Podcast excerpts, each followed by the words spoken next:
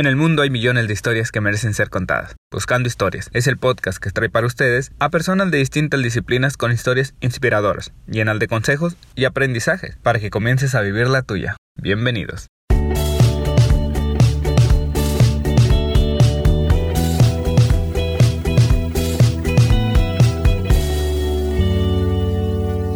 Hola amigos, les habla Gabriel Navarro, bienvenidos a otro episodio de Buscando Historias. En esta ocasión nuestros invitados son Raúl y Cris, dos jóvenes mexicanos que viven en Austria y fundaron el equipo de biatlón mexicano que actualmente compite a nivel olímpico. Entonces es una historia que para mí me causa bastante curiosidad, incluso para ellos estuvo bastante eh, curiosa también cuando decidieron crearlo. Entonces vamos a, a, platicar con ellos sobre esta historia. Y pues bienvenido el Raúl y Cris. Hola, muchas gracias. ¿Qué onda? Buenas. Oigan, pues primero que nada, y, yo creo que la mayoría de los mexicanos nos hacemos esta pregunta y ustedes también se la hicieron en su momento, eh, ¿qué es el biatlón? Sí, mira, este, excelente pregunta.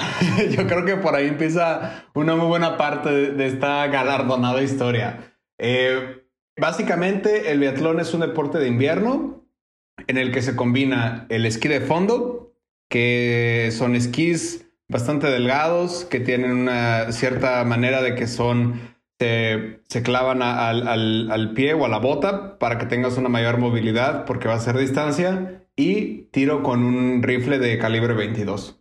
Ok. ¿Y cómo ustedes, entonces, cómo inicia su historia? ¿Cómo surge la idea de crear un equipo de biatlón que representara a México? Pues también esa, la verdad, es una historia, una historia muy curiosa. Eh, acá en el área de. Nosotros vivimos en un área que se llama Tirol, que es, un, es el estado de. uno de los estados de, de Austria. Y hay una. En, en, el mes de septiembre es muy tradicional. Se hacen festivales de, de lo que llaman el Festival de la Cerveza, tipo Oktoberfest. Y que es cuando se celebra que bajan las vacas uh, de los pastos altos uh, porque viene el invierno. Eh, Raúl y yo estábamos en una feria y pues bueno, eh, estábamos en este tipo de feria que fuimos a disparar para ganarte un par de peluches, ya saben, los típicos. Y pues cuando disparamos no nos fue tan mal.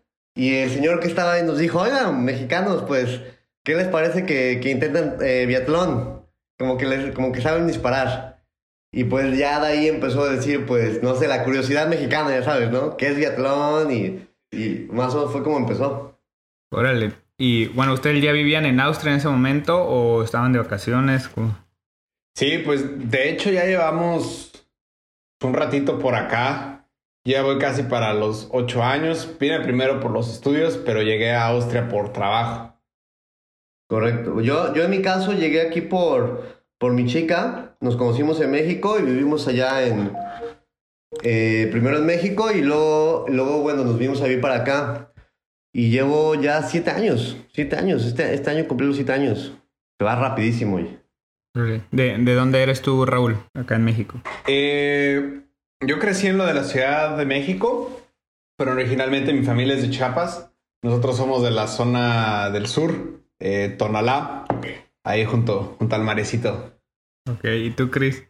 Pues yo soy de Puebla, Puebla, Puebla. Nacido, todo, todo, todo, todo, todo. Es más, yo la primera vez que vi como la naturaleza ya fue de aquí.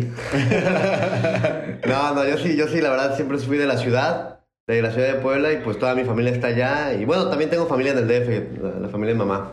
Ok. De mamá. Saludo por allá. Perfecto, oigan. Y bueno, a ver, les, les surge ya la curiosidad, digamos, la, la cosquillita y cómo eh, se conformaron o qué, qué fue lo que hicieron para poder emprender ya, digamos, esta aventura? Pues mira, así, la neta, la neta, todo fue como a ver hasta dónde podemos llegar, ¿no? Como, como, como es esa mentalidad de, de, de, del Mexa de decir, pues le voy a intentar y pues hasta que me digan que no, pues ya, o sea, de ahí en fuera, ¿qué otra cosa puede pasar? Entonces, eso fue más o menos en el, a finales de 2018. Entonces, para las fiestas de Navidad regresamos a México y pues con mi familia también está toda en el DF, eh, pues aproveché la oportunidad para ir al Comité Olímpico, pero pues, como estaba todo cerrado por temporada de, de, de, de épocas dicembrinas, eh, pues nada más pude llegar a tocar un par de puertas y pues nada, me dieron un email. Y pues el email era skimexico at gmail.com. O sea, de repente a de repente una, una, una, una dirección de correo que ni siquiera tiene como su propio domain ni nada. O sea, suena un poquito medio, medio raro, ¿no? Eh, pero sucede que esto es como el contacto principal para, de hecho, de manera pública, para todo lo que son los deportes de invierno de México. Es decir, cualquiera que quiera empezar o que quiera saber o tener más conocimiento sobre los diferentes deportes que se pueden practicar o que México practica sobre invierno, puede comunicarse por medio de este por medio de este, este email. Entonces fue como un poco, un, poco medio mafufo porque dices, bueno, que todo sale por, un email y pues nada, de ahí, de ahí, empezó a rodar la bolita, lanzar el, eh, mandar el email, nos contestaron. Eh, Después, eh, el que nos contestó el, presidente eh, se, se, rifó, se animó a abrir la Federación de Biatlón con nosotros en enero del 2019, eh, de manera local, o sea, nada más la sección México, sin involucrar ningún movimiento olímpico o ninguna organización internacional. Y pues fue cuando el Cris y yo empezamos, que regresamos de nuevo en enero a Austria, a decir, bueno, pues ya formamos la Federación Mexicana, bueno, creo que es tiempo de aprender a hacer esto, a ver cómo se hace. Ok. ¿Ustedes se conocieron en Austria? No, de hecho, fíjate que nos conocimos en, en Alemania. Aquí al lado. Eh, fue, nos conocimos, pues, íbamos, yo iba caminando con otro, con otro compa mexicano y estábamos en un jardín muy, muy, muy conocido de Múnich que se llama eh, Limnische Garden. Y pues ya sabes cómo hablamos, ¿no? Al final los mexicanos, ¿no? tenemos pues palabras solamente de nosotros y pues este güey, ahora sí que nos escuchó hablar, ahora sí que escuchó el güey y de ahí se nos acercó y dijo, ¿qué onda? Soy mexicano. Y eso fue hace seis años. Y casualmente después yo ya vivía aquí en Austria. Eh, Raúl eh, llegó a trabajar a Austria muy cerca de mí y pues quedamos cerca y ya. Órale. Ok, entonces en enero, digamos, de 2019 surge la federación y, cómo fue el, resto del, del, año. Digo, ahorita pues se, se, entiende, ¿no? El tema de la pandemia fue a finales del 2019, principios del 2020 acá en México. Pero ¿qué, qué es lo que han logrado, cómo ha sido también esa aventura de, de crear y de consolidar ya la federación. Uh, pues mira, la neta, empezamos como con, con, un poco de a ver hasta dónde podemos llegar. Esa era, esa era como la mentalidad de decir, bueno, hay que tirar la pedrada y ver hasta dónde llegamos. Hasta, ahora sí que hasta dónde rueda la bolita. Entonces fuimos a unas clases acá de dos días Llegamos con ropa que ni siquiera era la adecuada para hacer ese deporte, porque la neta ni conocíamos el deporte bien. Pues la gente se presenta durante el curso que lo quiere hacer para mantenerse activa y nosotros, no, es que no queremos llegar a los Olímpicos. Pues ya sabes, la banda, la banda mofándose y esto, pero se lo tomaron en buena onda. Hasta eso la maestra dijo, pues va, vamos a darle. Entonces, yo creo que nos dedicamos todo ese invierno. Los inviernos acá eh, varían bastante, ¿no? Pero Últimamente se puede decir que el invierno, invierno empieza desde enero y punto que termine en abril, que es cuando más o menos tenemos nieve como para empezar, como para hacer el deporte de invierno, ¿no? Entonces, yo creo que por los siguientes tres meses nos dedicamos, pasó a ser una cosa de relajo y de, y de guasa a, a una cuestión de contundencia, disciplina, orden, eh, empuje, arranque, que tanto Chris y yo veíamos que, estaba estaba súper difícil al inicio, o sea, de decir, güey, una hora le intentamos dar a esto y no hacemos como más que dos o tres kilómetros. ¿Cómo le vamos a hacer si una competencia son como 15, 20, 12, 10? O sea, suena esto inimaginable. Entonces, precisamente eh, la, la primera sesión yo creo que fue de que mucha consistencia, mucha determinación, porque los dos en ese entonces todavía estábamos Chris en ese tiempo todavía estaba. ¿Estabas en Beatles Currents todavía? Sí. Eh, de una manera u otra, tenemos los horarios de tiempo completo, de, trabajo, de trabajadores de tiempo completo. Entonces, normalmente es o entrenar antes de ir a chambear, que es como antes de las 8, o después de chambear, que es después de las 6.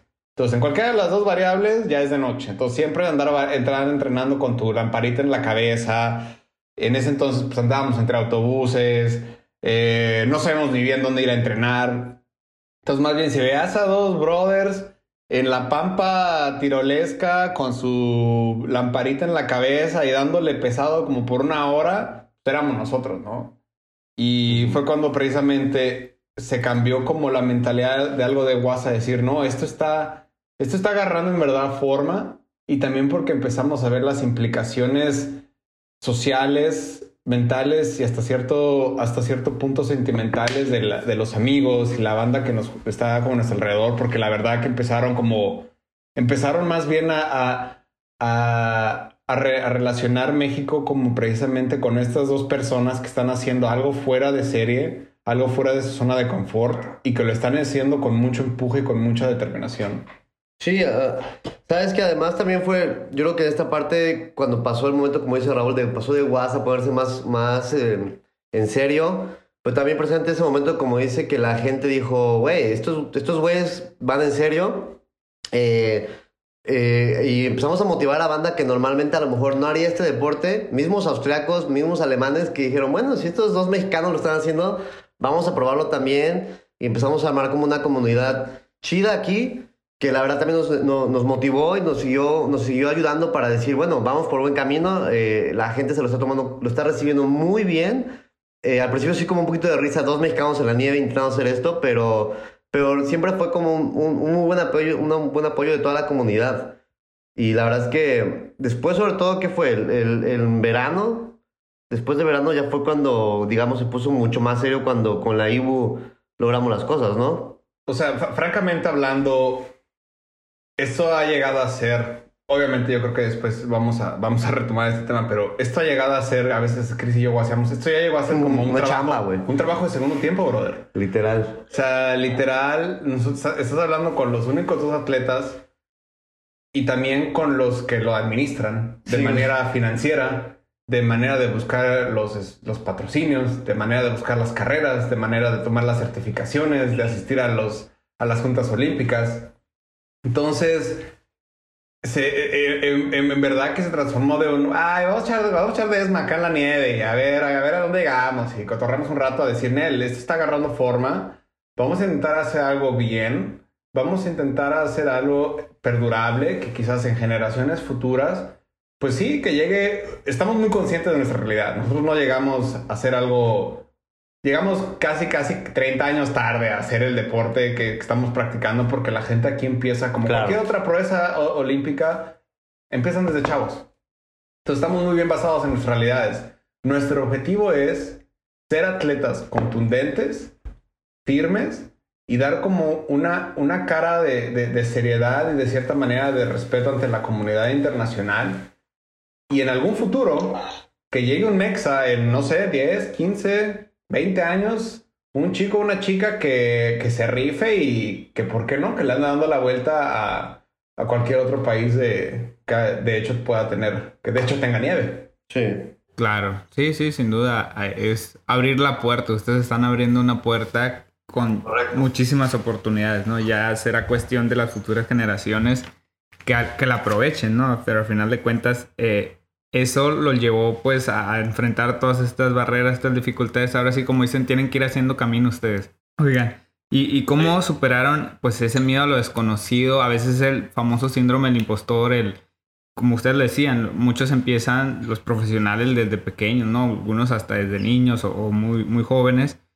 O sea, decir, a ver, en, en México no tenemos nieve más que algunas zonas del país y no para practicar ese tipo de deportes y, y de repente llegar a un país que ni siquiera habla tu mismo idioma, tener que enfrentar pues todo lo que conlleva, como ustedes decían, tu trabajo, aparte administrar el, no nomás es practicar el deporte, es administrarlo, todo eso. No sé cómo ustedes lo, lo han ido superando. Pues, eh, pues mira, güey, una, una de las cosas yo creo que a lo mejor es, es muy importante es, siempre hemos dicho, ¿no? Cada vez que tenemos como, nos, enfrentamos a estas situaciones que ha sido una montaña rusa, cada semana tenemos una situación, una situación de estas, pues ese, es el- la mentalidad al final, ¿no?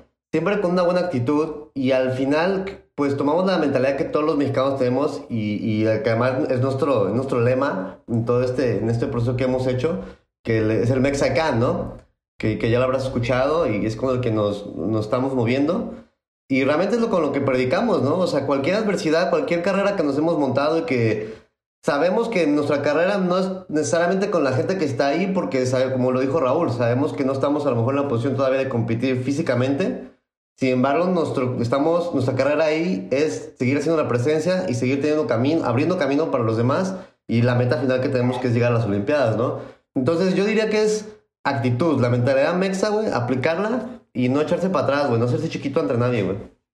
Y yo creo que eh, eh, es como, es como importante recalcar que yo, yo siempre le he dicho al Chris como, la neta, güey, es que si yo si hubiera empezado yo este, este cotorreo solo, yo no creo que, yo no creo que hubiera llegado, de hecho no creo, yo no hubiera llegado hasta donde estamos ahorita. Porque pues obviamente uno trae un, uno, uno trae bastante empuje, pero ya cuando son dos, ya es equipo, o sea, ya, ya, ya, ya empieza, ya empieza como, ya cuando somos dos mexas, dices, nada, ya empieza a haber cotorreo.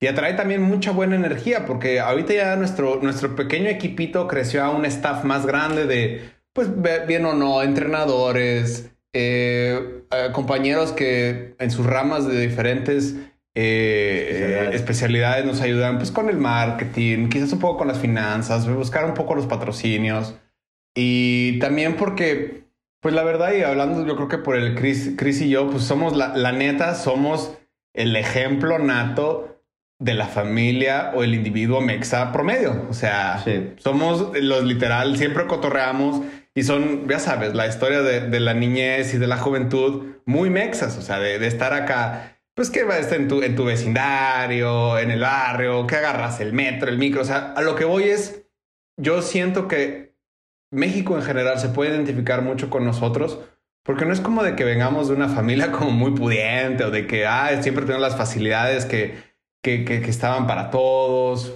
Tampoco estábamos jodidos de que ya sabes, eh, o sea, estábamos en la familia promedio. o también, también sobre eso que dices, ¿no? Porque mucho, el, sobre todo en el caso de los deportes invierno, eh, la mayoría de gente que, ha representado a México, no todos, pero sí la mayoría, pues han sido que han adquirido la nacionalidad o que vivieron toda su vida en otro país, eh, como en Estados Unidos, Canadá, etcétera, y, o aquí en Europa, y tienen la doble, ¿sabes? No son, digamos, el típico mexa que, Raúl acaba de explicar, ¿no? Entonces también yo creo que eso va a aportar mucho cuando, cuando la gente allá en México nos empieza a reconocer creo que a la gente también le va a gustar mucho eso de, este equipo. Sí, fíjense, y, eso que dices es totalmente correcto. Muchas veces vemos que, hay mexicanos en un deporte que ni sabíamos que existía. Muchas veces lo utilizan como un canal para poder llegar a, los olímpicos y no sé qué estrategia utilizarán, pero como dices, no son el promedio y muchos ni siquiera nacieron aquí, a lo mejor sus papás eran mexicanos y se naturalizaron, no sé. Y en cambio ustedes... o sea, no tiene menos mérito, ¿eh? Ah, no, claro, no, no, no, Su, mérito está ahí y todo. Solamente es un caso de que creemos que nos vamos a identificar bien, o la gente se va a identificar muy bien con nosotros cuando, cuando lleguemos. Y, yo creo porque es que hemos llegado a transgiversar lo que es el deporte en sí, que, que no es solamente que atletas se identifiquen con nosotros, sino las personas en general. Porque hasta los círculos cercanos a nosotros, que están viendo cómo literal nos andamos rompiendo a la madre en la nieve sin saber qué onda, pero aún así lo estamos haciendo, participando en competencias internacionales, dando, dando resultados buenos, o sea, de decir, no, no, no ir a hacer el ridículo. E, eso es como, eso es algo como muy, muy, eh, muy aplastante, que es, no estamos haciendo el ridículo, estamos haciendo las cosas bien.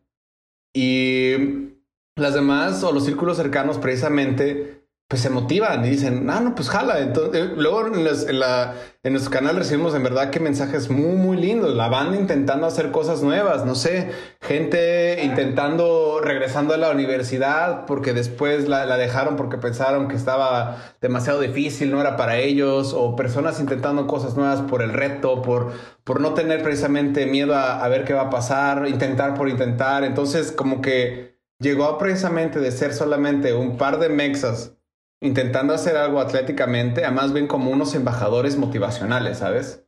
Ya, huevo. Esa palabra, de, Sí, salió chingón, ¿no? Salió chingón, salió chingón.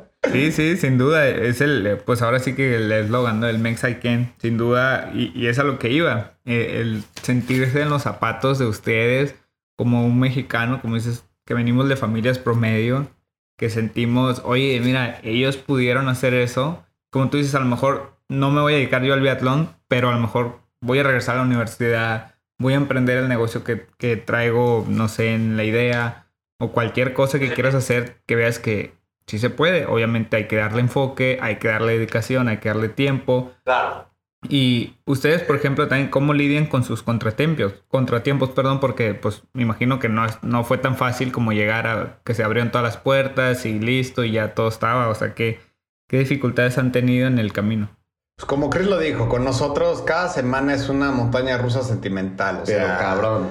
de repente te despiertas un día y tienes un mensaje de que tienes que hacer un examen de antidoping y ni siquiera sabes cómo funciona eso, o de repente que tienes que ir a, a registrarte a no sé dónde y que terminas siendo en un registro sin nada más mandar una fotografía, eh, que de repente eh, competencia en tal lugar, cómo nos vamos para allá, o sea, yo creo que algo que sí que sí debo de decir es que con el Chris hacemos muy buena dupla, en el sentido de que a pesar de que tenemos a nuestros compas que son del staff que nos ayudan, con el Chris siempre tenemos una muy buena dupla porque tenemos como el mismo canal, más o menos, ese empuje para enfrente.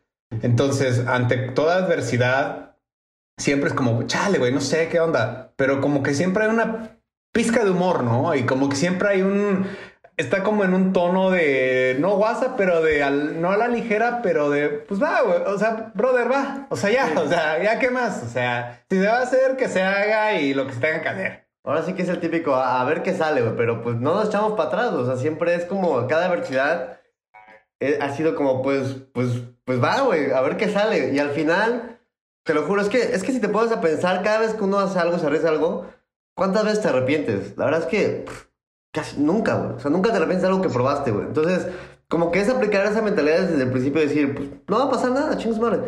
Y... Exacto. Y lo que dice Raúl también es muy importante, pues, o sea, el, siempre se necesita la ayuda de alguien, ¿no? Pocas veces puedes lograr algo, sobre todo este tipo de metas solo, güey. Y, y el tener nosotros los dos que vamos en la misma, más o menos misma idea, canal, pues también eso nos ayuda mucho, o sea, no nos animamos, siempre es una buena, buena vibra. Al final nos estamos también divirtiendo con el proyecto. Es más, cada reto se vuelve, al final termina siendo una risa, güey. Sí, al chile sí. La- la. No, y, y- y la neta es de que, o sea, también estábamos vaciando eh, con Chris porque luego andamos diciendo, güey, creo que neta un día nuestras viejas nos van a colgar porque, porque así siempre se está hablando de biatlón o algo que te ver con el biatlón. Pero la neta, sabemos que tanto a ellas como a, los otros les encanta porque saben que les agrega ese nivel de entropía a la vida que ellos no están acostumbrados. Y no porque no quieran, sino porque no se dan ese, no se dan ese gusto de, de ponerle un poco de calumnias a, a- a la existencia, porque todo se puede dar muy fácil. Todo, tú puedes llegar a tener una vida por acá muy estable, haciendo lo que tienes que hacer y eso, pero ese, ese grado de, bueno, pues le voy a echar un- una pizca de desmadre y a ver qué va a pasar, como que ellos están dando cuenta que a pesar de que su, su misma sociedad los empuja o los direcciona hacia eso, que de cierta manera esa mentalidad mexa que es un poco como, eh, sí, de cierta manera, abrazar lo aleatorio, abrazar un poco lo que es el no saber qué va a pasar, trae cosas chidas y trae y conlleva con ello una gama de sentimientos y una gama de, de- de- de facultades que es lidiar con lo desconocido, Sí. lidiar con la derrota, lidiar con el fracaso. Fí- Fíjate que ahorita lo que dice Raúl es, me acuerdo mucho que al principio, sobre todo mucha banda nos decía, no, eso no se puede, eso como que no es normal, no vas a poder. Y nosotros decíamos, pues, pues a ver, ¿no? Vamos a ver. Y, y, y así ha sido, ha sido el proceso, ¿no? Pues a ver, y ha sido un logro grande, pequeño, logro, logro, algunos fracasos, ¿no? En, este, en, este, en esta, en, en esta montaña rusa que decimos, pero ahora mismo ya no todo, ya la banda... Ya no nos dice nada de que no vas a poder, ya están esperando a ver cuál fue el resultado nada más, ¿no? Sí. A ver cómo nos fue, güey. Porque Sí. ya saben que sí o sí lo vamos a intentar. Sí. Eh, Está muy divertido eso. güey. Oigan, ¿y dónde les ha tocado competir? Hasta ahorita, bueno, primordialmente hemos estado compitiendo en, en Austria. Tuvimos la fortuna de que hubo un evento que se llamó el Innsbruck 2020, Los ma- Master, Master Olympic. Que son como- sí, Master Winter. Digamos, los Juegos Olímpicos, pero para personas después de 30 años. Eh, y entonces vinieron todas las federaciones, pero estaba muy loco porque de repente había, no sé, eran todos los deportes de invierno. Y estuvo muy loco porque había de hecho otros mexas que estaban, no sé, en patinaje artístico, Eran buenos, güey. Eran buenos. eh, en curling también muy buenos. Eh, no recuerdo otro deporte, pero de repente se aparecieron estos dos brothers con biatlón Y cuando estamos haciendo el desfile de presentación, es como literal, como si estuvieras en una mini celebración olímpica. Y pues obviamente hasta, hasta ves que la, la gente alrededor, porque pues íbamos con nuestros sombreros y pues echando nuestro desmadre y, y pues obviamente nosotros extasiados, pues obviamente se contagian, ¿no? Sí. Y pues a, a fortuna y desafortunada y desafortunadamente eh, competimos en Austria solamente porque luego llegó el corona y se cancelaron pues, muchas de las carreras. De hecho, la, mayoría de las carreras, desafortunadamente. Lo único, afortunadamente, fue que nosotros estábamos yendo a todas las carreras que podíamos y terminamos siendo el, el uno y el dos, el, el, primero y el segundo mejor biatletas de Austria. De la Copa de Austria. De la Copa de Austria. Porque todos los demás estaban esperando las carreras que venían en los siguientes meses, porque son las grandes, ¿no? Sí, o sea, para ponerte un poco en contexto, digamos que los atletas, los, los, mejores de Austria, esperan a la última carrera, las, creo que son las dos últimas, mm. donde, donde el Mundial de Biatlón ya no está, que nosotros todavía no podíamos competir. Entonces vienen aquí como para hacer el acto de, presencia, cerrar la, cerrar la temporada, y ahí, se, y ahí es donde se, se realmente se, se pelea la Copa Austria. Pero como se canceló, todas esas últimas carreras y Raúl y yo habíamos competido y habíamos ganado primero y segundo por, por ser los únicos compitiendo, pues quedamos al final como primero y segundo de, Austria, Pero es pues, una historia más de, de, esta trayectoria, O sea, que, que es como, fue como un, este, una estrellita a que lo estamos haciendo de alguna manera bien. Así es. Oigan, ¿y cómo celebran sus logros? Pues como cualquier mexa, güey, con tequila, güey. Pedotas, o sea. Bebiendo de mi trofeo. no, el Chile es como. Eh, yo creo que. No sé cómo sean para los demás atletas. No nunca he conocido así de, cerca un gran, gran atleta. De repente, ya sabes, conoces por acá muchos de invierno, pero quizás para ellos es normal ganar o estar en ese, en ese tipo de, lugares, pero para nosotros es como de brother, quizás esto no lo vamos a volver a, no lo vamos a, volver a sentir. Entonces, pues ya sabes, teníamos amigos acá, entonces, pues, o sea, celebrar es importante. Y no solamente celebramos cuando, cuando ganamos algo, sino cuando, cuando sentimos que hemos ganado algo. Cuando nos registran ante el Comité Olímpico, se celebra. Cuando ya nos dan el, lugar como federación ante el Comité Olímpico, se celebra. Cuando nos aceptan en, la, en, la, en el club de, de, de, esquí de Austria, se celebra. Porque es importante celebrar para, para tener una expectativa del sentimiento que quieres alcanzar. Sí, totalmente. Sí, sin duda, es, el reconocimiento de ustedes mismos de, lo que van avanzando. Mm. Oigan, y bueno, en, cuanto al aprendizaje que han tenido en, toda esta aventura, ¿hay algo que tardaron mucho en aprender y les hubiera gustado haberlo aprendido antes? A lo mejor cuando empezaban apenas con los primeros movimientos, allá a final del 2018 o principios del 2019. Mm, ¿Te refieres como del aspecto de, así de, en sí del deporte? en general o, ya sea de la administración, del, no sé, algo que dijeran, ah, mira, si hubiéramos sabido esto antes de, arrancar, pues nos hubiera ido mejor, no sé. Pues fíjate que no, eh. yo, yo, yo, por mi parte no sé, eh, siento que al final hemos, de hecho hemos aprendido cantidad de cosas en este, en este proceso y de alguna manera siento que todo nos llevó a esto, o sea, a veces cuando lo pienso, sabes, cuando estás, estás, este, soñando despierto, ¿no? Cuando vas corriendo, ¿no? de verdad que a veces siento, güey, es que pareciera que todo lo que he hecho en mi vida me ha llevado a esto, güey, ¿no? De alguna manera. Entonces, no creo que podría haber sido mejor de otra manera, güey. Si me, tengo el sentimiento que esto debió haber sido así, güey. Por ejemplo, en, mi caso, güey, me gustaba mucho patinar, ¿no? De, niño con, con, los, con los patines de línea, güey. Y pues al final a mí me ha ayudado así mucho para, para este deporte, en la, en cuestión técnica y todo, ¿no? Entonces, son detallitos que sí dices, bueno, sí me ayudó, pero igual, por ejemplo, Raúl aprendió esto de cero y pues el güey se está rompiendo la madre con esto y, y, al final no sé si lo harías diferente, yo creo que no, ¿eh? Pues el chile, ahorita si me preguntas, quizás comprarme de niño unos patines, Pero eh, es que no, güey, o sea, experiencia con nieve, Nel. No. Eh, pues, pues patines, güey. Para que te des una dimensión, mi delegación es, eh, mi colonia se llama Barranca del Muerto, brother. O sea, vivo en Barranca, o sea, ahí no hay manera de usar patines, te rompes la madre. Eh, entonces, como que yo creo que lo único que, lo único que sí es que quizás yo sí siempre hice mucho deporte. Porque en mi casa sí se practicaba mucho, más que nada por parte de mi papá que siempre pues le daba mucho a los maratones, siempre la cuestión de tener sus medidas colgadas. Entonces, como que siempre, pulmón, pulmón y corazón siempre. O sea, ese no Ah, había sí. tanta tos.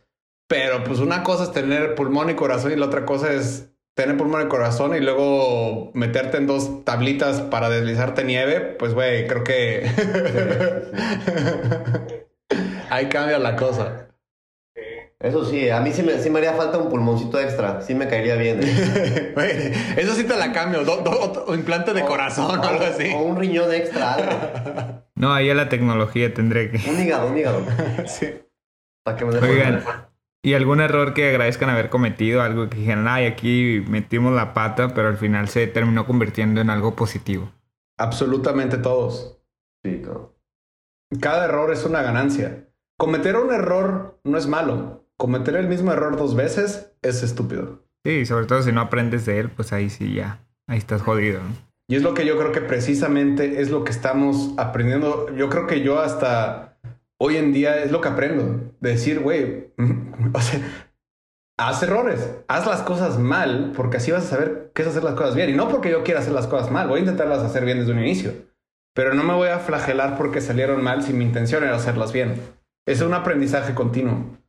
Además, fíjate que ahorita que decías de los errores y esto, si lo hubiera mucho diferentes, también se me viene a la mente que, pues por ejemplo, el tiempo que estamos aquí, ¿no? Eh, una de las razones también porque hemos tenido la oportunidad de seguir, de seguir haciendo esto, es por lo mismo, porque aquí pues tenemos la oportunidad, güey.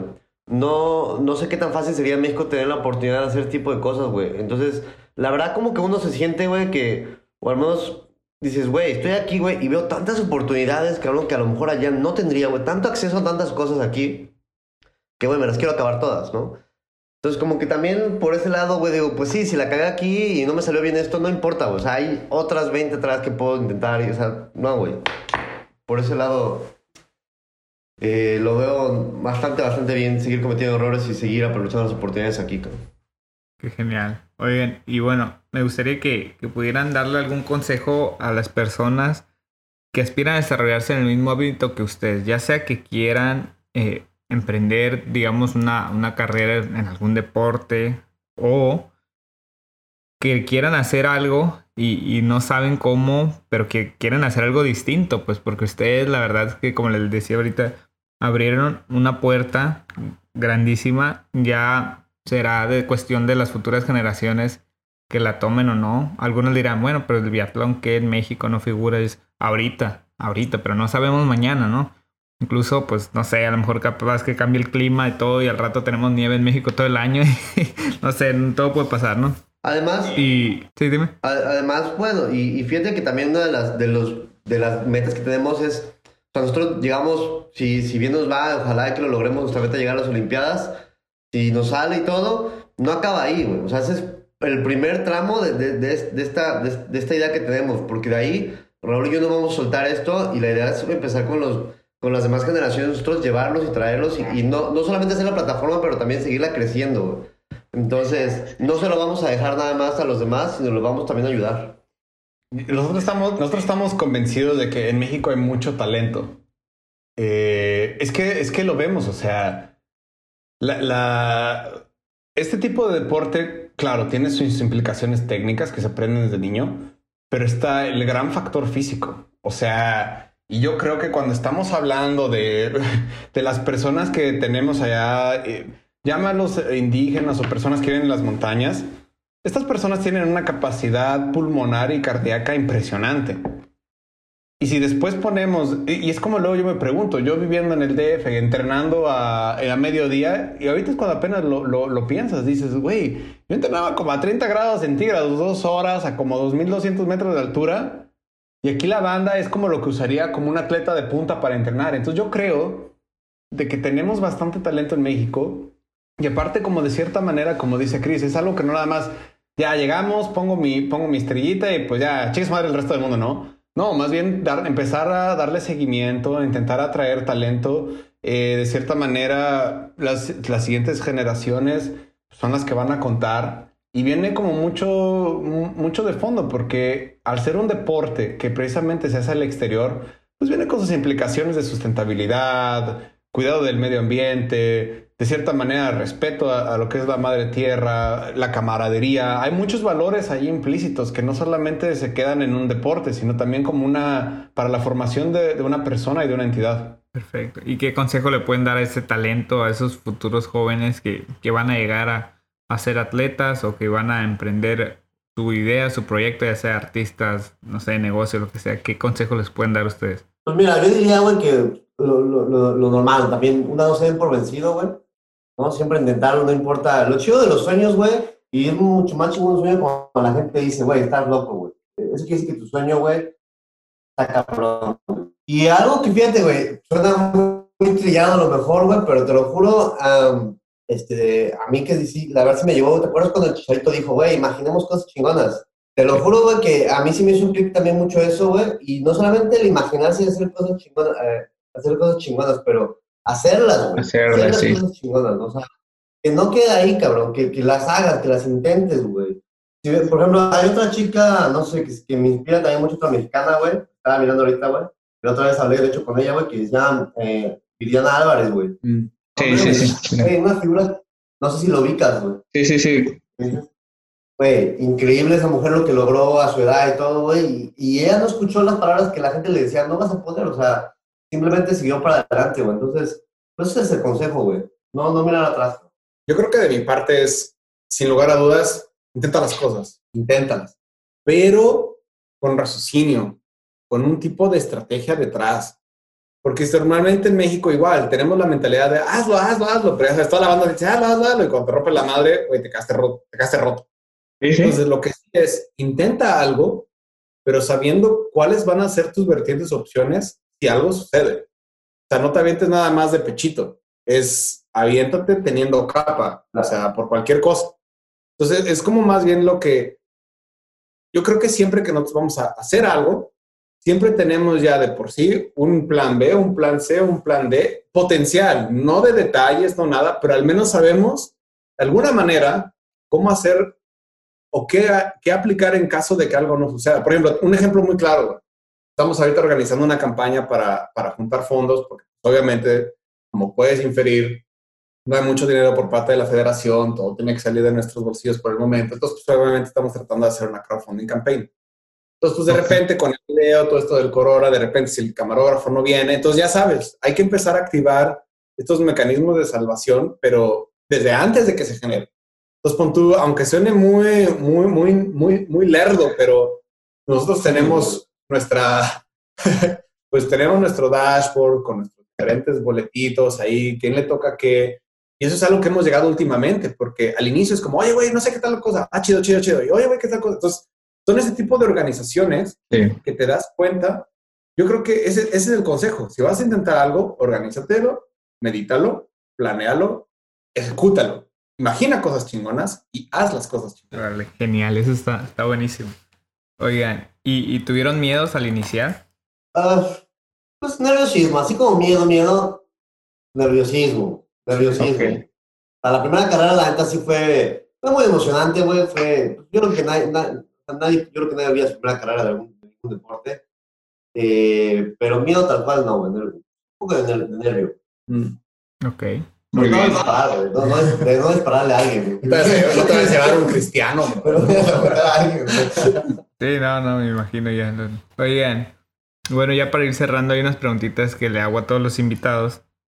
Si gustan irme la contestando uno por uno o como guste. Eh, ¿Cuál es la habilidad más importante que consideran que debería tener cualquier ser humano? ¿Dijiste la, la habilidad? Sí, la habilidad más importante que consideran que debería tener cualquier ser humano.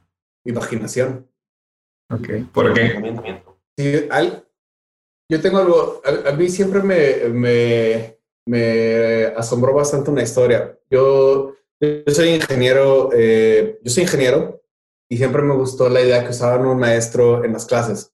la NASA solamente contrató a los güeyes que dibujaban las eh, naves de Star Wars, porque un ingeniero era demasiado cuadrado para diseñar algo como eso. Y es ahora el status quo de la tecnología. Entonces, como que a mí siempre me quedó muy claro de que cualquier ser humano tiene que imaginar, tiene, tiene que tener un poder de imaginación. Porque si, si estás en las nubes, está chido, pero es la única manera de saber, con los pies en la tierra, puedes ver las nubes e imaginar algo. Si no, si estás solamente volando, entonces no va a pasar nada. Para mí eso es como el, lo que deberás de tener. Fíjate que quiero agregar lo de Raúl porque estoy muy de acuerdo con Raúl, ¿no? El, el soñar creo que es una habilidad que todos debemos tener, ¿no? El daydreaming todo el tiempo es como, güey, es, es, es gratis al final, ¿no? Y te ayuda a comprar muchas cosas. Pero también diría yo, güey, ah, pensándolo un poco, pues conocerse a sí mismo, güey, ¿no? También saber, saber, saber quién eres, güey, lo que puedes hacer, güey, porque sí, o sea, obviamente imaginar y soñar es gratis y todo, güey, pero pues también hay que saber realmente, si no tus límites, güey, a dónde vas a llegar, más o menos dónde quieres llegar, lo que puedes hacer en tus condiciones, en donde vives, etcétera. Entonces, co- conocerte a ti mismo, yo creo que es también una habilidad que todos debemos tener, güey. Claro. ¿Y a quién admiran? ¿Quién admiro? Verga, güey. Yo soy admiro a Chicharito, güey. Ahora mismo. Y pues a mi jefe también, güey. ok. Digo, Y mi papá, no, no, no, no, no, no a mi jefe de la chamba, El no a mi jefe de chamba. A mi jefe de seguridad, está chida. Eh, pues fíjate que hasta eso, yo creo que así, eh, ídolos, la neta es que es igual suena quizás muy, no sé si es como también muy mexa, pero igual nada más a mi papá, o sea, es que son las personas que tienes ahí muy, muy, al, muy al tiro, ¿no? Y ves como Claro. precisamente, o sea, bueno, más que son las personas que son pues, de, de familias humildes, que salimos todos adelante, entonces es la manera en la que te dieron cierto confort de niñez como para soñar. O sea, ellos te van a dar las herramientas para que tú sigas en tu vida. Entonces, como que, como que a quién más podría idolatrar que me haya permitido eso. Un superhéroe, pues está chido, pero pues Superman verlo volando, pues qué, ¿no? O sea, está chido, ¿no? Y pues un güey pateando un balón, pues también está chido, pero ni que no. Entonces, como que e- es más bien por esa parte de, de- de la familia, que es como pues, el amor y los sentimientos que hacen que, cierta manera, te vuelvas una persona y y una persona de bien y con, y con potencial. Entonces, es la única manera en la que alguien puede tener un ídolo, para mí. Genial, sí, sí, sin duda es, es algo, como dices, a lo mejor es muy común, pero sin duda yo, yo a veces lo veo como en los videojuegos. Yo no sé, como que tu- nuestros papás iniciaron como que en el primer nivel, en el cero, y, empezamos nuestra vida y no nos, no nos empiezan junto con ellos. Ellos nos dejan como que en un nivel más arriba y ya depende de nosotros y vamos subiendo y así vamos como que generación tras generación subiendo los niveles. Y eso está interesante y, y sí, sin duda, pues es, es de admirarse, ¿no? De los padres que, que buscan superarse por, por el bien de, de ellos también y, y de su familia en general. Entonces, sí, totalmente de acuerdo y contigo en esa parte. Oigan, ¿y alguna recomendación que, que nos puedan hacer? No sé si les guste leer algún libro, escuchar, podcast, video, serie, documental. Fíjate que hasta eso, a mí sí me le gusta leer y de hecho, para mí, para mí lo que es, lo que es literatura latinoamericana o hispana es, es como mi hit. Rulfo Cortázar, Vargas Llosa. Me late porque de repente hablan de generaciones de, de personas, sus personajes siempre son eh, caracteres que tienen acciones ejemplares. O de repente esa manera en que, la verdad, quizás porque el español es mi lengua materna, que lo, lo encuentro extraordinario. Y es una manera en que me gusta como, uh, sí, de cierta manera relacionarme con, con mi origen. Yo, yo les recomiendo, güey, las crónicas del taco, güey, en Netflix. Uf, está buenísimo, güey. Muy buena, güey. No, pero de libros, la verdad, yo soy un, un lector voraz, me gustan mucho los libros de, de, todo tipo, me gustan los libros de negociación, por ejemplo, últimamente, ¿no? Yo eso, también por mi trabajo. Y pues fíjate que, que allá, que sí recuerdo que me metió mucho, y los libros que he leído, en sí, de, de novelas, siempre fueron los de García Márquez. La verdad que leí varios de esos y siempre me gustó. Eh, Okay. Pero bueno, vean también las crónicas del taco. Chile, sí. Perfecto. Borro todos mis personajes latinoamericanos, crónicas del taco, 100%. Genial. Oigan, y ya pues por último, por favor, compártanme sus redes sociales, medios de contacto, donde los pueden encontrar. Eh, pues tenemos en Instagram, se llama Via- Viatron México, ¿cómo lo tenemos exactamente? Viatron México, ¿no? Dame un segundo, la verdad no me acuerdo exactamente cómo está. Sí, Viatron, Viatron.team México, Ok. eh, así nos encuentran. En Instagram, en Facebook está igual. Y, pues, y con nuestras redes eh, eh, pues de cada quien, de cada uno. Y normalmente triangulamos nuestras redes en el sentido de que pues está Chris con su, con su ah, perfil de Chris Gómez y yo estoy con mi perfil de Raúl Cel, que también están los dos este, conectados con el eh, Biathlon Team México. Ok. Eh, Y también sería bueno, ahorita que mencionaste eso, pues bueno, lo, lo que dijo Raúl, un poquito de, nos adelantamos, pero bueno, vamos, estamos, vamos, estamos a punto de lanzar un crowdfunding.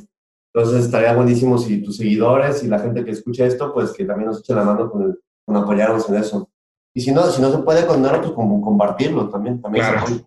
no se Claro. puede ni compartir lo mínimo que se echen un par de risas a nuestro a nuestro a nuestra salud. Sí, a huevo. Genial. No, pues muchísimas gracias por haber venido a contar su historia. La verdad está bastante interesante, muy creativa, eh, inspiradora, eh, llena de, muchos retos. Y yo creo que cerramos con, con su eslogan, ¿no? Con el lema de Mexican. A huevo. Me late sea, muchas gracias a ti. Gracias, güey. Gracias por escuchar esta historia. Ayúdanos a compartirla con alguien que le servirá de inspiración y aprendizaje. Si tienes una historia para compartir, por favor contáctanos en nuestras redes sociales o bien a nuestro correo buscandohistorias.gmail.com. Nos escuchamos en nuestra siguiente historia.